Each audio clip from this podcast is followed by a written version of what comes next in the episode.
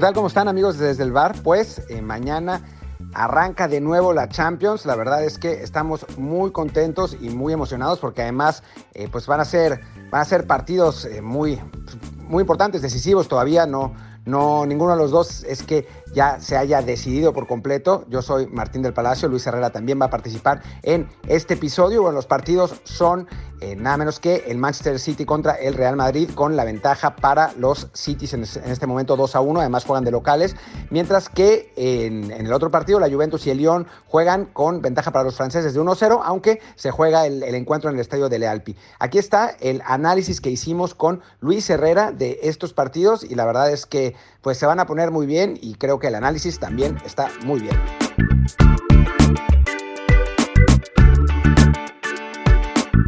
¿Qué te parece, Luis, si eh, analizamos de, entrada los partidos del viernes y después nos vamos a, con los del sábado? Sí, y bueno, para acabar rapidito con el uno de viernes, Juventus-León. Yo creo que la Juve le va a dar la vuelta, pero se va a llevar algún susto por lo menos. Sí, sí, sí. A ver, la Juve no cerró bien la liga italiana. También se puede, se puede decir que, fue porque ya había amarrado el, título, pero desde antes de que, de que cerrara el, resultado, ya la tendencia estaba en, pues hacia, hacia abajo para la Juventus, ¿no? Eh, arrancó muy bien después del parón, sacándole la ventaja a la, a la Lazio, porque la Lazio estaba muy pegada en el, en el momento que, se suspendió el, torneo, pero los últimos partidos ya no se, ya no se vio tan bien. Cristiano Ronaldo, por otro lado, sí anduvo, eh, que, eso es, que eso es algo muy importante. Y pues obviamente eh, en cuanto a plantel, pues, estamos hablando de, un equipo muy superior al otro, y un equipo muy joven, que, muy dinámico, que es, un equipo que le puede poner problemas a la Juventus, pero también hay que decir que es un equipo que ha disputado un solo partido oficial desde que eh, tenemos la, desde que se reanudó el fútbol contra una Juventus que tendría que llegar más, más rodado, ¿no? Se ve, se ve complicado para el León, pero si anota un gol el equipo francés se va a poner eh, pues complicada la cosa para la Juve. Sí, que además es un solo partido oficial, pero fue apenas el fin de semana pasado la final de la Copa de la Liga de Francia, que le empató a cero en el tiempo regular al Paris Saint Germain. Al final perdió en penales, pero bueno, el París que venía metiendo 7, 9, 8, 6 goles en cada amistoso que jugaba, el Lyon había tenido un paso más discreto en los amistosos, este, había jugado contra el Celtic, contra el Rangers, contra el, contra el Ghent, pero bueno, ya que le toca partido oficial el, contra el Paris Saint Germain, le mantiene un 0-0 todo el partido. Entonces, en términos defensivos, ahí sí, muy bien el León y mal que bien, ese resultado sería el que les dé el pase en caso de que también logren aguantar contra Juventus. Entonces, para la Juve, digamos que es por lo menos un aviso a tiempo de este equipo, eh, no hay que confiarse porque está bien parado defensivamente, aguantó el embate del París todo el partido, así que no, no se pueden confiar eh, en que le van a dar la vuelta fácilmente en ese juego. y una Juve que además eh, recibió, recibió muchos goles en el cierre de temporada, cosa que es también preocupante, porque recibiendo uno lo obliga a hacer tres, aunque con la noticia positiva de el regreso de Paulo Dybala, que se había perdido los últimos partidos eh, por lesión, es quizá el mejor jugador de la liga italiana en este momento, el, argentino. Entonces, pues sí va a ser, eh, sí va a ser importante esa, esa pareja Dybala-Cristiano. Adelante, se especula que jugará también eh, Cuadrado ahí, que el, portero titular va a ser Chesney, eh, no, no Buffon. y bueno, como lo dijimos en principio, es la Juve el, el favorito, pero pues sí, complicado, ¿no? Yo lo pondría 70-30 para, para el equipo italiano. Sí, de acuerdo. Y ahora sí, vamos al, plato fuerte, que es el Real Madrid contra el City, que bueno, sería aún más fuerte si el partido estuviera más parejo en términos de, marcador, pero bueno, con el City en ventaja de, de 2 a 1 y además el, partido en el Etihad, en principio el equipo de Pep Guardiola tendría que ser marcado como favorito claro, más allá de que el Madrid eh, pues nunca se le puede descartar, ¿no?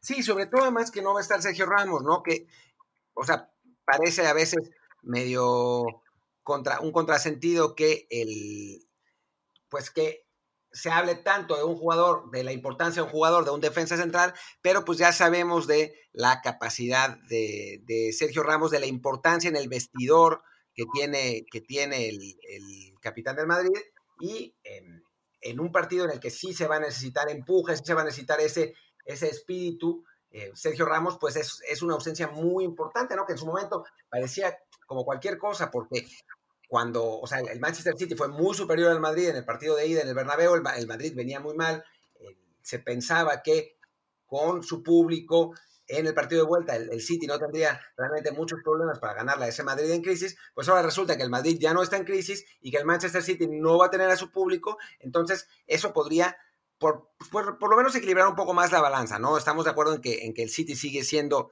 tendría que seguir siendo considerado favorito, pero no me parece que vaya a ser tan simple la situación como para pues como para, para descartar de todo al, equipo merengue, que bueno, a, nivel talento pues ya sabemos lo que, lo que tienen, ¿no? Sí, no, o sea, con un Benzema que ha estado en, gran forma desde que regresó el fútbol. En el caso del City, la verdad es que también regresaron en, plena forma al, fútbol inglés. Incluso ya es que golearon al Liverpool en su momento 4-0 y fueron más las goleadas que tuvieron en, en, la temporada en el cierre, al Newcastle, al Brighton, al Bournemouth, al Watford, al Norwich. A todos se metieron 4 o 5 goles, excepto al Bournemouth. La única sorpresa fue que en las semifinales de la, de la FA Cup perdieron contra el Arsenal, pero fuera de eso sí es que su, su, nivel ha estado bastante bien y también por plantel y porque no tendrán ausencias tan importantes como las de Sergio Ramos, eh, debería, debería uno pensar en que sí, en que sí, pues, parten con mucha ventaja y tendrían que aprovecharla para pasar a cuarto final.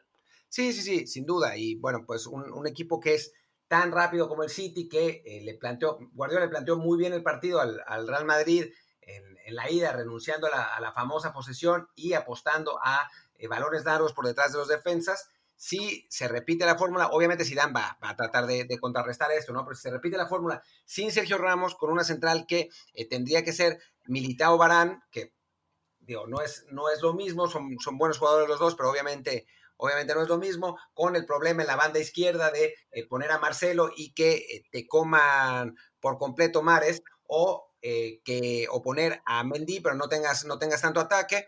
Entonces, sí, digamos que en principio en ese sentido el, City tiene, tiene cierta ventaja, pero bueno, sabemos que, el Real Madrid es, un equipo con tanto talento. Vamos a ver cómo, cómo llega de Nazar finalmente, que sabemos de, la, de lo decepcionante que fue su temporada, pero al final de cuentas es uno de los jugadores más talentosos del mundo.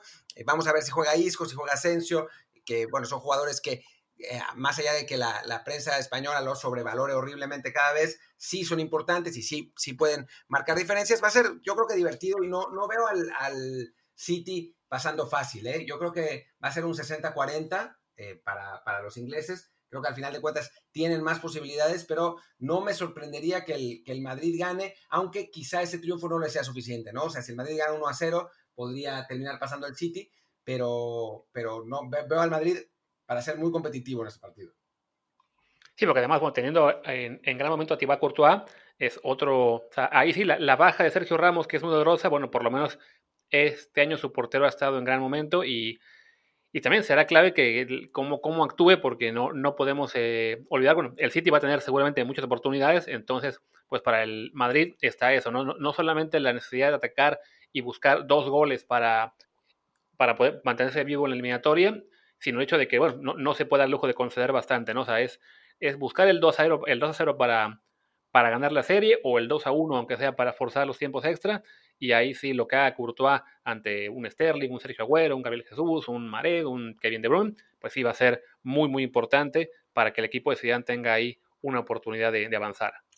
Y bueno, pues pasemos a los partidos del sábado que, que arrancan con el Barça contra el Napoli. Eh, de hecho, hablemos primero del otro, ¿no? Para acabarlo rápido. Bayern-Chelsea. ¿Hay sorpresa? No, hombre, no. Tampoco, ok. Y ahora sí, cerremos con Barça-Napoli. Em, Barça-Napoli que, pues hay que ver qué, Barça parece, ¿no? O sea, obviamente, apostar en contra de Messi siempre es complicado, sobre todo en un partido en el que juegan de local, en el que llevan en principio ventaja en el marcador, em, que bueno, no es ventaja, es uno a uno, pero haber sacado un resultado de visitante haciendo, haciendo gol es, siempre importante, eh, pero, pero bueno, no, no se puede afirmar nada con este Barcelona, aunque sí me parece que a nivel talento contra un Napoli que la verdad es que fue un, equipo con muchos antibajos en la, en, la Serie A, incluso después del, del parón, un Napoli que en principio no va a pasar, pero en principio tendría que salir a atacar porque, em, porque necesita hacer un gol y no recibir, pues si el partido termina 0-0, el que pasa es el Barça, en principio se tendría que considerar al equipo catalán como amplio favorito en este partido. Ahora, en la práctica, si eh, un pelotazo loco al Chucky Lozano y gol del Napoli, no, eso nunca va a pasar,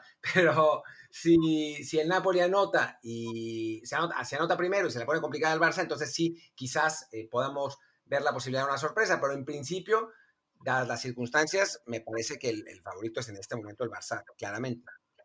Sí, digamos que en una situación normal, diríamos que el Barça favorito, no sé, 90-10 por lo menos, y por el momento en que está y por la forma en que cerró el año y por todo el caos que hay en el interior, tanto a nivel institucional como con Setién y demás, quizá podemos pensar que es un 75-25, ¿no? O sea, no, o sea, sigue, sigue, hay, hay, una posibilidad de sorpresa, pero la verdad es que sí hay una diferencia importante de planteles y bueno, la sola presencia de Messi tendría que ser suficiente para para que el Barça avance a la siguiente ronda. Un Barça que además, en principio, debería poder contar con Dembélé, ¿no? Eh, Dembélé que ya entrenó al completo finalmente en, la, jornada de hoy. A ver, todavía, todavía falta y seguramente no va, no va a jugar desde el, desde el principio, pero es un futbolista que, dados los problemas en ataque del Barcelona, pues sí puede ser, puede resultar importante. Es un jugador que con ciertos espacios, cosa que no va a suceder ahora, es para mí un, jugador desequilibrante, es un jugador que eh, demostró a flashazos en el Barcelona y mucho con el Dortmund que con eh, espacios puede, puede, su velocidad puede ser realmente, puede ser realmente mortal. Y además un, jugador que técnicamente es, muy dotado, que tácticamente es mucho más desprolijo y que mentalmente está en cualquier parte, pero que futbolísticamente eh, tiene, tiene una, gran capacidad y que puede, que puede ser muy importante con también la la duda de qué va a pasar con Griezmann, ¿no? Que cerró la temporada prácticamente sin jugar y que en un partido así, o sea, en principio uno pensaría a priori que tendría que jugar junto con eh, Lionel Messi y Luis Suárez, pero pues quién sabe, ¿no? A final de cuentas, eh, Quique puso a, Ansu Fati 30 veces, puso a Ricky Puig detrás de los, de los puntos, hizo, hizo toda una serie de, de adaptaciones ahí que dejaron completamente fuera a Griezmann. Yo creo que Griezmann va a ser el Gareth Bale del Barcelona. No, no lo ¿Está jugando golf todo el tiempo? Sí, no, no, la verdad es que ah, algo más, más, más, más parecido a eso quizá. Va a acabar siendo el troll con la prensa catalana. ¿Será? Pues no sé, recordemos que estuvo lesionado también al final en las últimas dos jornadas, pero bueno, también ya aparentemente está de regreso y no sería descabellado que, que, participara, ¿no? Eh, un Barça que, pues en principio, salvo, salvo un Titi que está que está lesionado, parece, Arthur también, perdón, parece llegar al completo. Y en ese sentido, pues sí, a nivel talento, si uno, si uno analiza los dos equipos, pues sí, la diferencia me parece que es, importante. También está la duda para nosotros, para los, los mexicanos, si Chucky Lozano jugará, ¿no? Que ese es, es, pues bueno, es un atractivo más, no que sea muy importante para el esquema del Napoli, porque no lo es, pero que para nosotros, pues es algo que, que vale la pena seguir. Sí, porque a fin de cuentas, pues la, lo que es el, sueño de que el Chucky tenga su oportunidad de, entrar y ser el héroe y, así ganarse el puesto, pues ahí está. Eh, se había reportado en la prensa que tenía una posibilidad de jugar un poco más alta de lo normal porque estaba lesionado Lorenzo Insigne. Eh, entonces, bueno, pues ojalá esté esa oportunidad de, jugar, ya sea de inicio, que lo veo muy, muy, poco probable, o como suplente. Y si se le da la, la chance de jugar, pues como mexicanos, qué mejor sería que verlo anotar y que fuera decisivo, aunque en realidad, pues para, para el torneo, eh, que, que, avance el Barça es mucho más importante, ¿no? Sí, vamos a ver qué pasa con Insigne. Normalmente esas lesiones musculares son, son muy complicadas. Yo no, a mí no me parece que el tiempo de recuperación haya sido suficiente. Eh, quizás lo, lo, pongan en la banca con la idea de que juegue 15, 20 minutos para evitar eh, la posibilidad de que se recrudezca la lesión, pero en principio la, la lógica indicaría que no va a poder jugar, entonces pues sí, se abren más las, las puertas para Chucky Lozano, pero sabemos que ni siquiera ha sido el, primer cambio cuando sale uno de los delanteros del Napoli, salvo en contadas ocasiones, entonces pues sí no es, no es lo más probable que juegue ahí. Eh, como el partido es el sábado, sí el viernes vamos a tener sin duda una actualización de cómo, eh, de cómo va evolucionando la cosa y de cuántas posibilidades tiene eh, Irving Lozano de, de, jugar ese, ese partido y va a ser... pues va a ser interesante, ¿no? Ojalá que pueda jugar, ojalá que digamos, por el, por el tipo de partido que es, quizás sí se le facilitaría a, Lozano eh, un partido así con laterales del Barça que van, que van muy para adelante, con un Barcelona que suele tener posesión y, e invitar a los equipos rivales a tirar pelotazos largos. Sabemos que Lozano donde más brilla es precisamente con esos espacios, teniendo solamente que hacer un, cambio de dirección sin tener que eh, pelearse con eh, muchos defensas en la misma zona. Entonces, pues el partido sí se le puede se le puede presentar a, Chucky para, para ser, em, pues si no decisivo, sí por lo menos participativo, pero pues hay que ver, ¿no? Hay que ver si, si lo emplean, hay que ver cómo, cómo está la situación del, del encuentro, pero por lo menos alguna esperanza hay. Y bueno, a final de cuentas, ya sea que gane el Barça o el Napoli de la sorpresa, el que gane de los dos va a perder contra Bayern Múnich en cuartos de final. sí, contra, contra un Bayern Múnich que pues parece el equipo más en forma, ¿no? El, el Paris Saint-Germain que pierde un poco por la, por la ausencia de, de Mbappé. Vamos a ver si, se puede recuperar eh, a tiempo para el partido del 12 de agosto contra, contra el Atalanta. Que bueno, ojalá, porque la verdad es que ese juego con la velocidad del Atalanta y la velocidad de Mbappé y Neymar por el otro lado va a ser una, una gozada. Si no está, si no está Mbappé, pues sí se pierde, la verdad, un poco, un poco el atractivo, que bueno, obviamente va a ser muy interesante. Pero, pero si hablamos de los equipos más en forma, y obviamente la semana que viene vamos a poder hablar con muchísimo más eh, muchísimo más tiempo, porque pues ya vamos a saber quiénes son todos los participantes en cuartos de final, pero si hablamos de equipos en forma, pues aparecen de entrada el, el Paris Saint Germain y la y el Bayern Múnich y obviamente también el Liverpool. Ah, no, jajaja, que quedó. Lástima que ya no estaba Friedman con nosotros. Sí, bueno.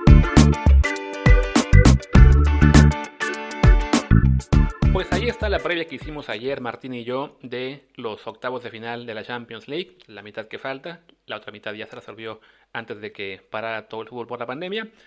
Y eh, bueno, en esta ocasión le tocó a Martín ser el que abriera el, extra que hicimos hoy. Entonces se le olvidó mencionar que, pues esta aclaración que siempre hago yo de que no es un episodio completo nuevo, sino más bien extender un poco la idea del último segmento del programa anterior, que suele ser el segmento en el que no, que no recibe mucho ruido en redes sociales o en, el, la descripción del programa.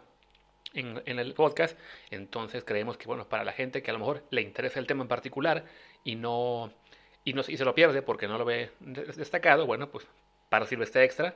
Pero bueno, si alguno de ustedes ya se lo aventó todo completo por desde ayer y ahora otra vez creyendo que era nuevo el programa, eh, perdón por, el, por la omisión. Igual creo que ya a estas alturas la mayoría de ustedes ya conoce cómo es la dinámica de estos extras. Así que ahora yo procedo a la parte en la que extiendo un poco esta previa que hicimos ayer. Y bueno, primero que nada me voy a enfocar a unos updates de los tres equipos que creo nos interesan más a los mexicanos. El primero que nada, el caso del Napoli, por Shoki Lozano, la posibilidad de que juegue. Eh, hoy jueves se reportó que Lorenzo Insigne eh, entrenó parcialmente con el Napoli, entonces aún tiene posibilidades de estar disponible para el partido del sábado, pero siguen siendo pocas.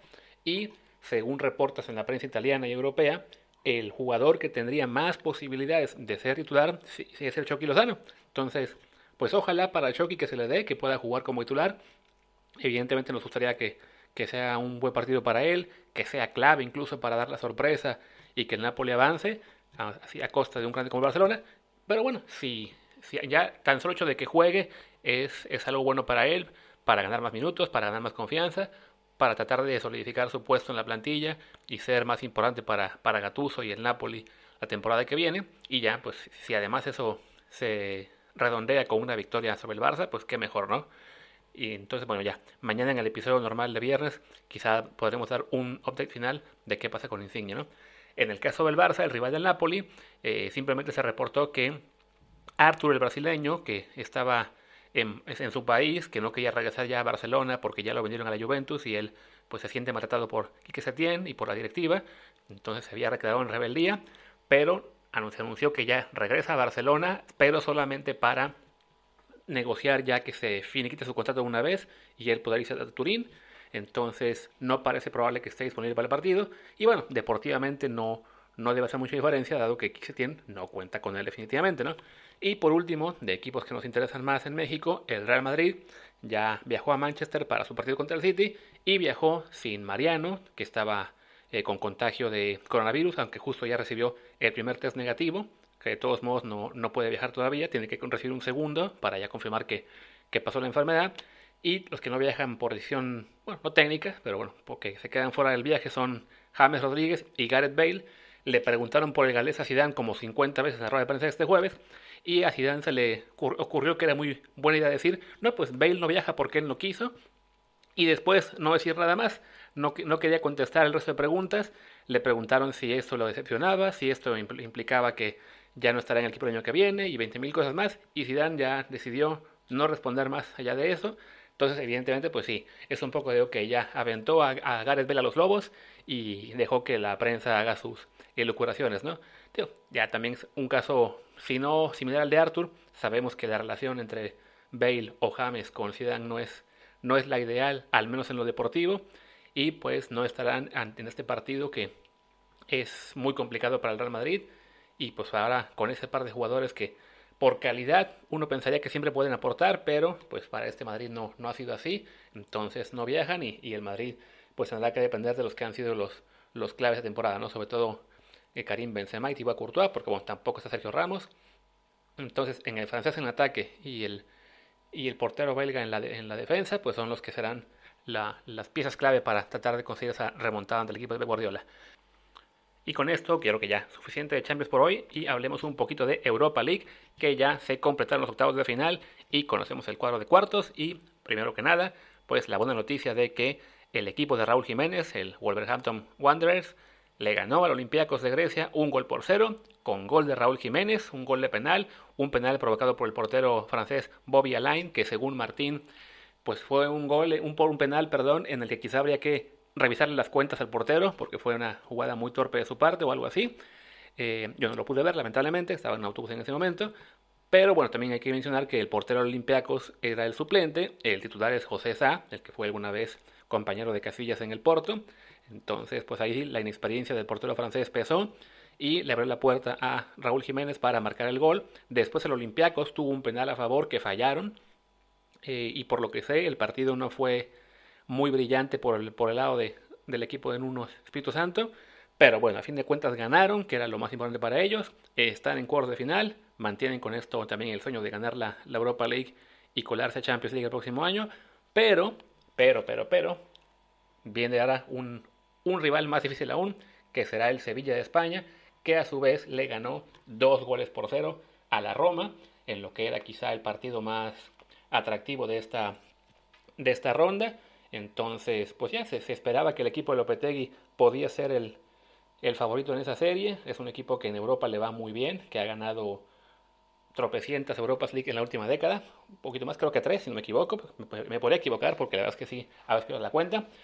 Y serán el nuevo rival de, del equipo de, del mexicano, que a su vez, si puede avanzar, eh, le tocan rivales aún más complicados en las siguientes, porque en semifinales puede ser Manchester United y en la final el Inter de Milán. Entonces, si la dificultad va, subiendo, así que si se descomplicó con Olympiacos, pues con el Sevilla puede ser aún más complicado, ¿no?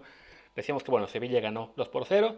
Eh, y otros juegos que se definieron ya en, en, estos días. Por un lado, bueno, hubo un par de sorpresas. El, el Basilea completó la obra eliminando al, al Eintracht Frankfurt, que le había ganado un gol, tres goles por cero en la ida en, Frankfurt eh, en, marzo y ahora le ganó un gol por cero para ya terminar con esta goleada 4-0 global. Un partido que bueno, uno hubiera esperado que el equipo alemán fuera más rival, pero no, fueron los suizos que dominaron. Y también la quizá la más destacada de todas fue la del Copenhague, que le metió un 3 0 al Istanbul, que es pues en este momento uno de los equipos más fuertes de Turquía. Le había ganado la ida a los daneses 1-0 y en la vuelta el Copenhague gana 3 0. Entonces sí, esa sí fue digamos la, la mayor sorpresa para, de, esta, de esta ronda. Lo malo para el Copenhague es que les toca ahora el Manchester United, que a su vez ya tenía resuelta su eliminatoria contra el Lask de Austria, entonces le había ganado 5-0 la ida en marzo en Austria, ahora solamente le ganó 2-1 la vuelta y con eso ya certificó su pase a cuartos de final.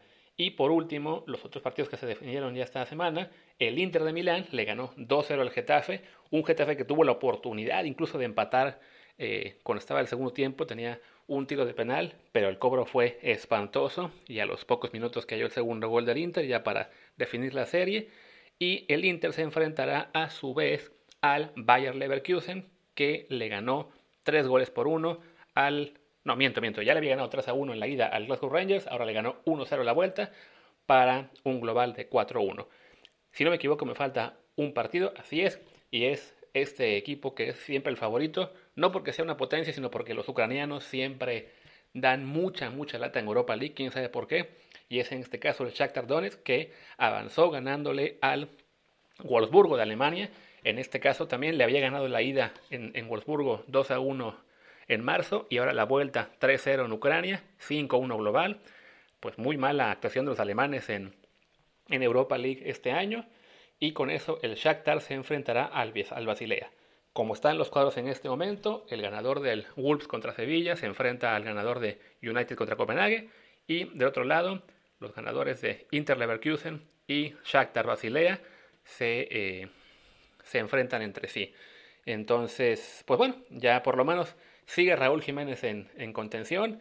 Vamos a ver qué tal le va en su partido de cuarto final. Los juegos de Europa League de cuartos son el lunes, el de United Copenhague y, y el de Inter Leverkusen. Y el martes, el Shakhtar Basilea y Wolves contra Sevilla. Todos los partidos son a las 9 de la noche de Europa, o sea, a las 2 de la tarde de México. Y bueno, con eso ya los dejo con esta previa de Champions. Les recuerdo que este viernes se juegan el Juventus León y el Manchester City Real Madrid. Y el sábado el Barça Napoli y el Bayern Chelsea, que ya está resuelto. Así que, pues nada, Gracias por acompañarnos y nos vemos mañana viernes en un episodio normal más de Desde el Bar. Yo soy Luis Herrera, mi Twitter es arroba luisrha, el de Martín es martín DELP, el del podcast es Desde el Bar Pod. Recuerden suscribirse en cualquier aplicación en la que estamos, Apple Podcast, Google Podcast, Spotify, Teacher, Himalaya y muchas más. Gracias.